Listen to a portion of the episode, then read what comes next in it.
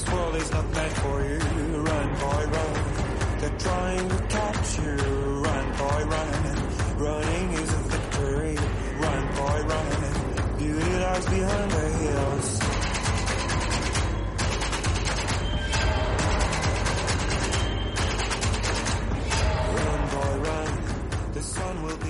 Buenas tardes, son las 13 y 33 minutos, eh, ya de la tarde si has comido, o de la mañana. Si no, Jorge López, el pepinazo, buenas tardes. Buenas tardes, Almudena.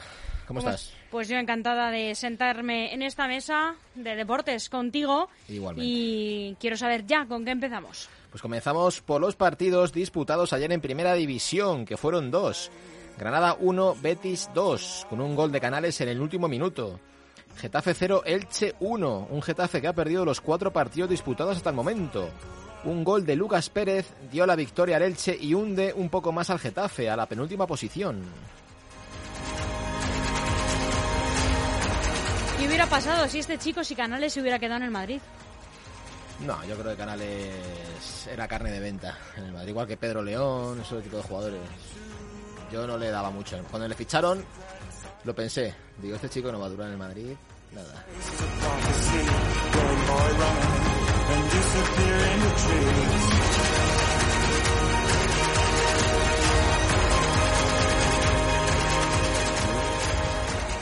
Y un Getafe Almudena que va de mal en peor. Ha perdido los cuatro partidos hasta el momento. Qué mal están comenzando la liga los equipos del sur de Madrid, de Jorge. Sí, la verdad. Pero el Getafe, lo del Getafe también es mala suerte, porque ha perdido todos los partidos por la mínima. Hay algún partido que no ha merecido perder, como el del Sevilla. Eres muy benevolente, ¿eh? Estás Sí. siendo muy benevolente con ellos. El caso es que están perdiendo. Están perdiendo, pero ya te digo, yo creo que podían tener algún puntito. Es mala suerte realmente lo que está teniendo el Getafe. Pero yo creo que Mitchell va a levantar el vuelo y a este equipo le va. Yo creo que seguro que le evita la segunda división. ¿eh?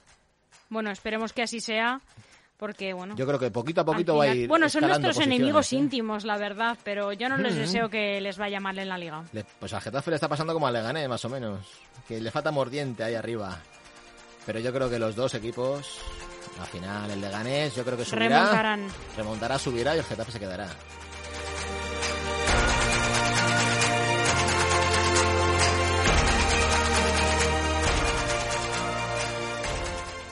Ahora con una buena noticia para el fútbol español, porque la Liga Española es de los campeonatos que más aforo permiten en los estadios de las grandes de Europa.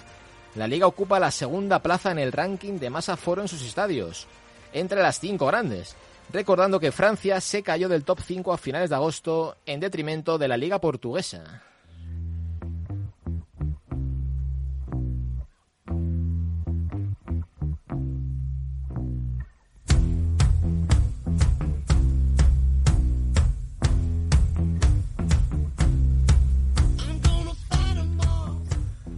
De los que más aforo permiten en los estadios. La segunda, sí. La primera es la Premier, que no tiene... No tiene límite, ¿no? tiene Permite el límites. 100%. ¿Y cuánto permiten otras? Yo creía que no, ¿eh? Yo creía que estábamos entre España- los que menos, porque como se España- quejan tanto las aficiones. España empezó con un 60 y ahora lo bajó al 40%. Y Francia está también por el estilo, Italia tiene un poquito menos y Alemania creo que tiene el 20 o 30%.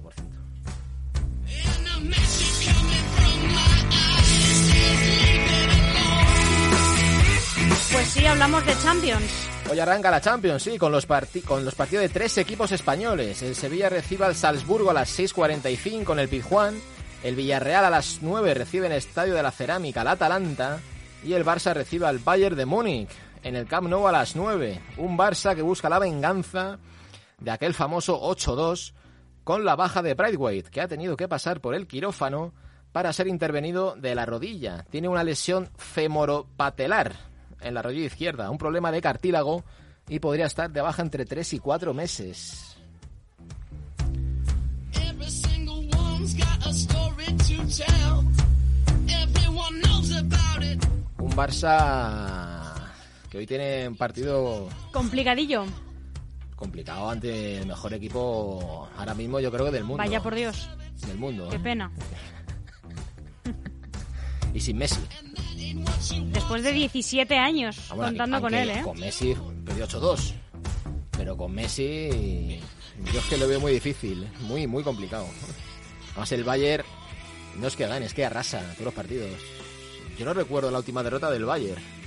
Fíjate. Hombre, que le caiga un 8-2 es complicado. Bueno, bueno, sí, es complicado. Pero yo creo. Yo al Bayern le veo súper favorito, ¿eh?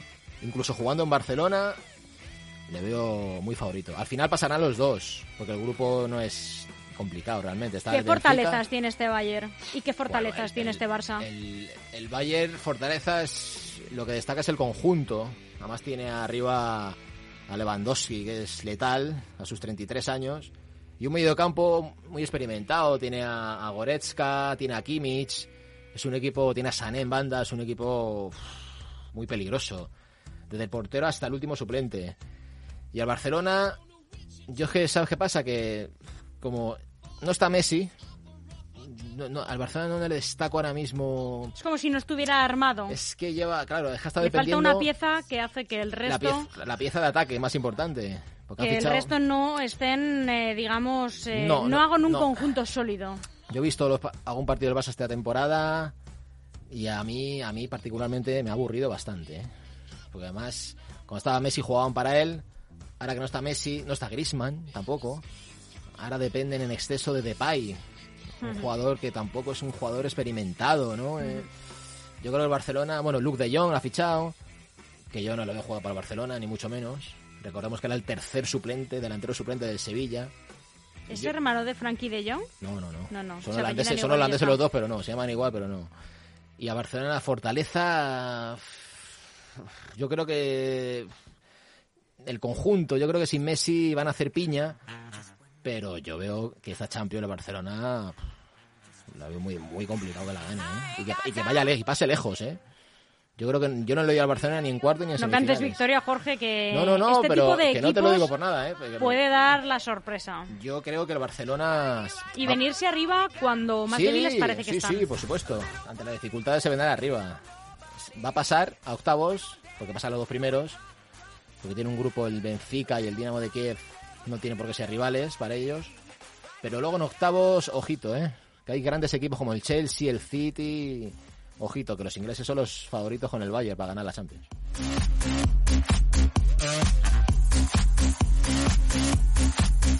¿Y qué más partidos de Champions son los que hay por delante? Pues para hoy quedan el Young Boys suizo con el Manchester United de Cristiano Ronaldo, el Lille Wolfsburgo, Chelsea Zenit, Malmo Juventus y Dinamo de Kiev Benfica. Mañana es el turno para el Atlético de Madrid. Sí, mañana será el turno para el Atlético de Madrid en casa, ante el Oporto a las 9 de la noche en el Wanda, y del Real Madrid, que viaja a Milán para enfrentarse al Inter. En principio con David Alaba, que será duda hasta última hora por una sobrecarga que le impidió jugar ante el Celta. Que por cierto, Jorge, ya vi eh, la celebración del gol de Vinicius y tengo que decirte que me da vergüenza ajena. Sí, sí, Verlo. sí, a mí también. No le van a sancionar, totalmente vergüenza. Yo le sancionaría. Sí, yo creo que no le sanciona por quién es, pues fíjate, porque es un chico joven que bueno que está ahora despuntando. Sí, la verdad es que es, es- y el público también. Bochornoso. El público encantado, ¿eh? Sí, sí, sí. el público estaba encantado de la vida. Bochornoso. Me parece lamentable el Sí, espectáculo, sí, sí. ¿eh? Es, eh, Es que- bochornoso, es que no te puedo... Es que no lo- tampoco, ¿sabes qué pasa? Que me lo he puesto hay- antes porque sabía que, bueno, pues sabía, como siempre, ¿no? Que me siento aquí contigo a hacer los deportes y no había tenido ocasión de verlo. Y digo, bueno, voy a ponerlo para Mm. comentarlo, ¿no? Y, y me ha parecido bochornoso. Es que tampoco hay nada. Me, da- me he, he sentido vergüenza, ¿eh? Al que- verlo. eh, es que tampoco hay nada que tape, ¿sabes? El, el- entre el público y el estadio. No, el pero por culpa de este tipo de acciones, si se repiten, Claro, se van a es plantear que puede un poner una separación, bien sea una mampara, un- no una mampara, ¿no? Pero a lo mejor como antiguamente, que había Hmm. eh, como unas mallas. Claro, además puede crear un mal precedente esto. Claro. Eh, yo creo que no le sancionan porque, bueno, es un, No, bueno, le sacan simplemente chaval, la tarjeta le sa- amarilla. Le sacan tarjeta amarilla, pero yo creo que no lo han dejado, han, han hecho la vista gorda, ¿eh?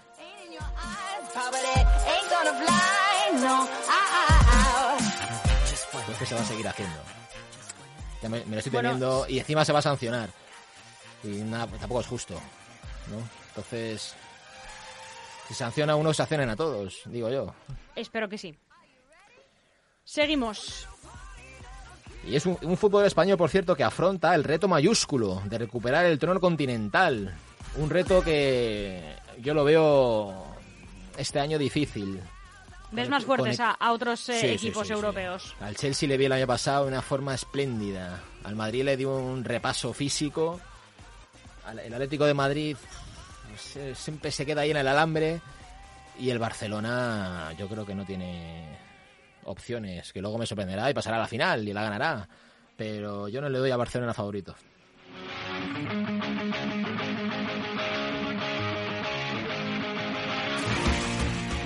Y a ver, cuéntame esta noticia porque no la entiendo bien. La UEFA prohíbe al Ajax utilizar su equipación de Bob Marley. En la Champions, el organismo que regula el fútbol europeo considera que es una expresión diferente al logo del club o patrocinadores. Y eso que es la tercera equipación, inspirada a Bob Marley y su movimiento Rastafari. La Champions quieren que vayan todos los equipos impolutos, con sus logos, pero no con este tipo de, de cosas. No lo entiendo, pero bueno, en fin. Que yo desconocía que tenían esta equipación el Ajax de Ámsterdam. En la tercera, ¿eh? En la tercera. Que seguro que luego ni la utiliza. Lo desconocía de verdad que tuviera una equipación en homenaje a Mm. Bob Marley y al movimiento Rastafari. Sí, la- ¿sabes qué pasa? Que la Champions te exige patrocinadores y logos solamente. No te, no te exige dibujito ni nada. Y claro, el Ajax tenía dibujos de Bob Marley. Y claro, la, la UEFA ha dicho que, que no. Qué divertido, ¿no? Que Este eso para la calle.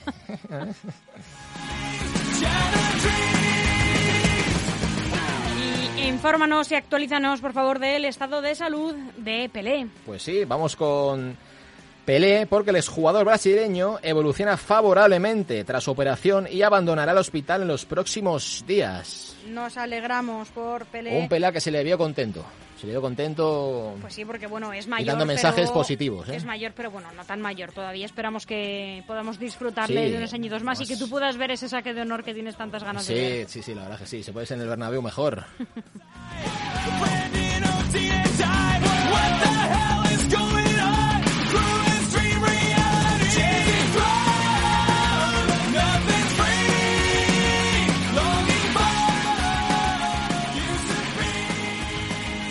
noticia curiosa o excéntrica, peculiar, no sé cómo decirte, singular, mundo, mundo singular de Sí. Cristiano Ronaldo, podríamos llamarla.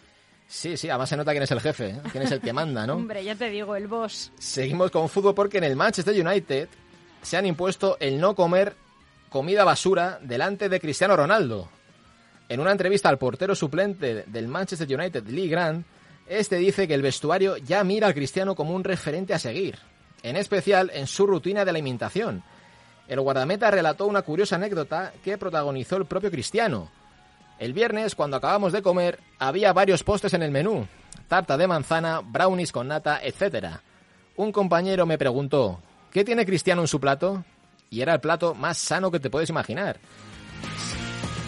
Según explicó la entrevista, Cristiano tenía varios platos con quinoa, aguacates y huevos cocidos, algo que sorprendió a sus compañeros.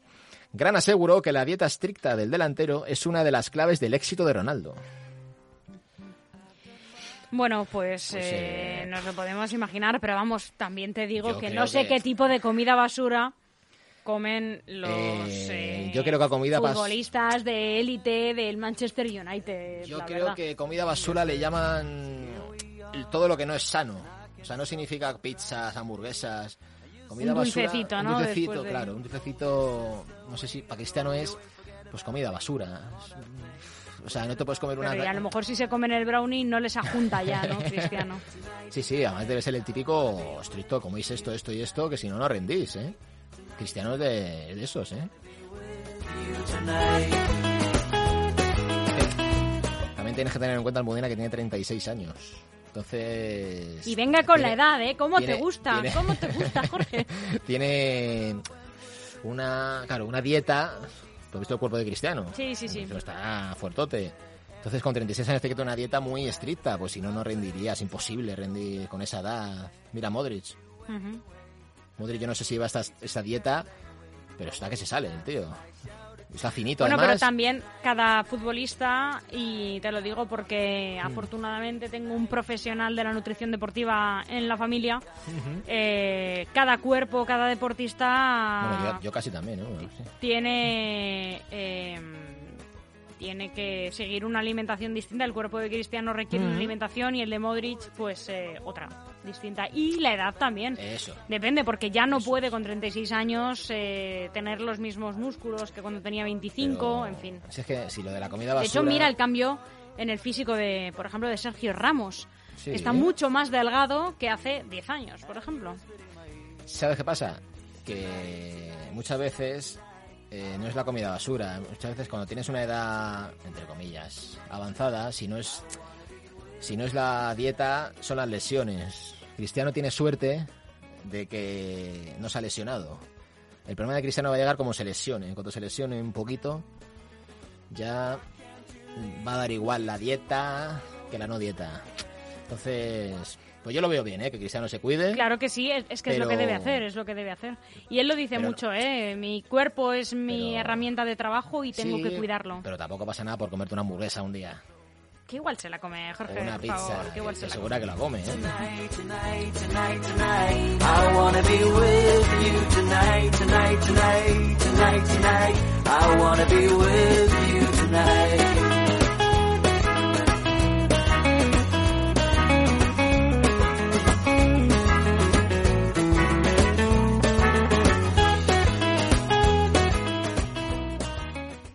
Vamos, Jorge, con... Bueno, ahora sí cambiamos ya Vamos de deporte, que hemos hablado deporte. mucho y largo Sí. de fútbol. Vamos con tenis porque Nadal cae al sexto puesto del ranking ATP y Alcaraz sube hasta el puesto 38 tras su gran participación en el US Open y además ha conseguido el millón de dólares con apenas 18 añitos. Pues enhorabuena para Carlos Alcaraz, que se lo está currando y se lo merece, y a Nadal, sí. que no pasa nada, que sigue siendo el mejor. Pero vamos, que no creo que esté preocupado, ¿eh? ¿Quién? ¿Nadal o Alcaraz? No, Alcaraz estará contentísimo. Digo, Nadal no creo que esté preocupado, la verdad. No. Y Alcaraz, fíjate, está en el puesto 38 y si hace un buen papel en los Masters 1000 que quedan de aquí a final de temporada, quizás ascienda a más puestos, ¿eh? El número uno es Djokovic a día de hoy, ¿no? Sí, un Djokovic de que hablamos ahora mismo. Hablamos ahora mismo porque Por- a mí me ha tiene ¿eh? No, pues me ha sorprendido, me ha sorprendido lo de Djokovic, porque es algo poco habitual, sobre todo cuando te sientas en la silla a descansar, ¿no? Hablamos de Djokovic que lloró en el descanso previo al último juego de la final. Algo nada habitual. El serbio intentó que nadie lo observase, tapándose el rostro con la toalla. Lágrimas de cierta rabia, porque se estaba quedando muy cerca de completar un Grand Slam en la misma temporada. El Golden Slam, del que El tú nos Golden hablabas ayer. Slam, efectivamente. Y lloró también en la entrega de premios. Por no haber conseguido Es que- todo, ¿no? es Que ha- que yo- Igualmente ha yo, hecho una fíjate, temporada espectacular. Djokovic no es santo de mi devoción, tú lo sabes, que no es amigo mío, pero yo ahora le entiendo, ¿ves? Le entiendo, que, joder, un partido de, de pasar a la historia del Gran Slam, conseguir todos los Gran Slam en un año que se haya quedado tan, bueno, tan cerquita, tan lejos, porque le, le dio una- un buen repaso Medvedev, pero yo entiendo sus lágrimas, ¿eh? de rabia, de tristeza, ¿no? De- se ve que es un tipo competitivo este Djokovic.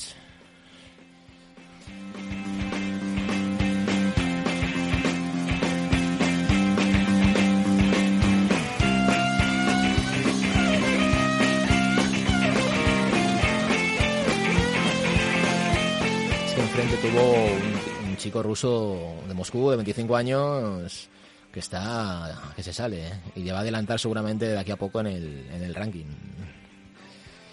Bueno, eh, se entienden las lágrimas de, de rabia, por supuesto, pero bueno, yo creo que también si hubiera el, sido deporte, Federer- el deporte también enseña estas cosas, ¿no? Que también uno debe alegrarse ganar- cuando hace ganar, una temporada que es un auténtico espectáculo, que igualmente pasará a la historia, que ya ha pasado a la historia, que es el número uno y que uno Yo debe creo que- decir, bueno, he fallado en este, pero lo que he logrado eh, es increíble y... Yo que Djokovic, yo si fuera Djokovic lloraría, pero no de rabia, sino de, de emoción, ¿no? Porque es un jugador que este año lo ha... es que Pero ha no lo hace y sin embargo es que lo- No, no, a lo mejor en sus ratos libres en su casa. También se permite también, ¿no? El, el- hay que recordar estas críticas tan duras que hizo en un momento duro, ¿no? De otra deportista como Simone Biles, que no hay que entrar ¿no? en si No, bueno, la decisión no. de Simon Biles fue o no acertada, bueno. sino que él entró a hablar sobre la gestión de la presión en el deporte que sufren Sí, sí. muchísimos deportistas cuando él mismo, bueno, pues no es ejemplo de nada. Sí, yo creo que Djokovic, cuando se retire, yo creo que debería estar muy orgulloso de lo conseguido.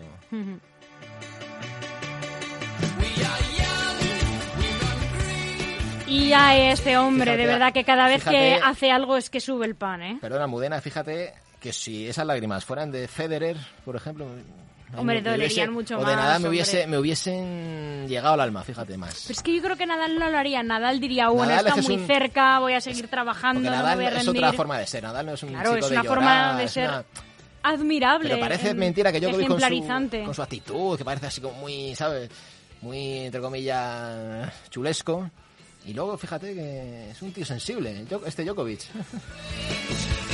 Bueno, pues como te decía, este hombre que cada vez que hace algo, pues sube el pan, sube el precio de la luz, sube todo, y que la ha liado otra vez en los MTV VMAs. Pues sí, y hablamos de boxeo donde Conor McGregor vuelve a situarse en el ojo del huracán después de protagonizar una nueva polémica, esta vez sin cortarse un pelo, en plena alfombra roja de los MTV VMAs, estuvo muy cerca de llegar a las manos con el rapero Machine Gun Kelly, al que previamente le lanzó un refresco, obligando a la seguridad del evento a separarlos. No, eh, a- a Modena, explícamelo. Yo no te puedo explicar nada porque para variar, pues yo estoy aquí muy liada con la actualidad autonómica y local y me lo he perdido, que ser, Jorge. de. Pero vamos, que si- viniendo de Conor, Mar- Conor McGregor, pues me lo espero. Es que Conor McGregor de unos años, desde que dejó el boxeo, ha ido en, ha ido en picado. Se ha dado Pero es, a la... pero es un, es un eh, No, icono pero- de estilo, ¿eh? ya, También, ¿eh? Ya, ya, pero le ha dado a la mala vida y también lo que hace el dinero, ¿no? Mucha gente pues no sabe muchas veces utilizar el dinero y, y McGregor, según tengo entendido, le ha dado a la muy mala vida. Y, y hace estas cosas, claro, en la que ya está acostumbrado. Ya te digo. Porque nunca le han hecho ascos al conflicto y es conocido por su temperamento y desvergüenza, que le han jugado más de una mala pasada en los últimos años. ¿Pero te has enterado de qué es lo que ha pasado? ¿Por qué se han peleado? Eh, Pues que se llevan mal y punto, y le han lanzado un refresco y ya está. Pues una de dos, o se conocen y no se llevan muy bien, o se le fue un poco a la cabeza. Que el- también puede ser. que también puede ser. Que se te oiga. Eh, por, lo que, por lo que parece, Conor McGregor le pidió una foto a este rapero porque era fan suyo, el rapero se la negó y a Conor McGregor se le fue un poco la olla y le tiró encima el- Eh, la bebida.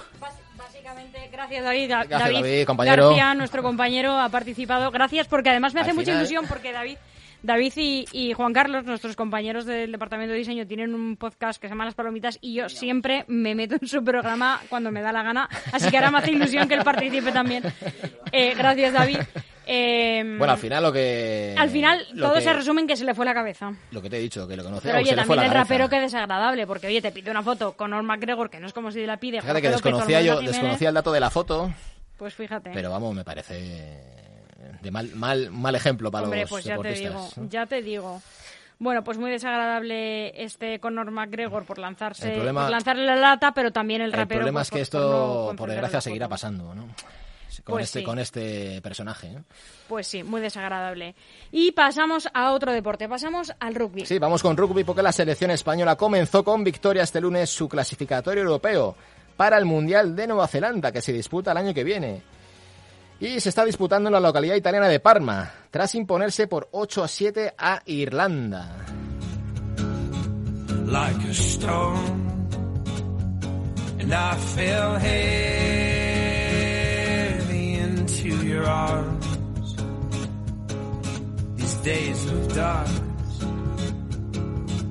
wish we'd known. De luego que hay que estar orgulloso de todas las selecciones en el deporte, ¿eh? Pues están de verdad... Tenemos una selección española todo, de ¿eh? rugby Pero que es un sea ru- orgullo, ¿eh? Rugby, fútbol, baloncesto, es que de verdad, en Nos tenis, tam- salimos. en tenis los españoles también. Volvemos a poner de moda aquella frase de soy español, ¿a qué quieres que te gane? Fíjate que yo tengo una camiseta que pone que la daba el diario Marca. Que, pone, ponía esa frase? Soy español, español, español. ¿Sabes? Una roja con letras amarillas. No Qué no sé maravilla. si lo recuerdas. No, no la recuerdo. Pues es, es una camiseta que no se vende, pero salió del periódico. introducimos un deporte con el que terminamos hoy. Sí, terminamos con hockey sobre patines, donde la selección española se proclama subcampeona del mundo tras caer este lunes en la final del Roccaraso en Italia ante Francia por 1-0. Pues enhorabuena, a nuestra eh, selección española de hockey en patines. Bueno, Mudena, est- esto ha sido todo en la información deportiva de este martes 14 de septiembre. Un placer, Jorge, como siempre. Volvemos mañana. Un saludo a todos y que tengan un feliz martes. Igualmente para ti. him at last. Now in some way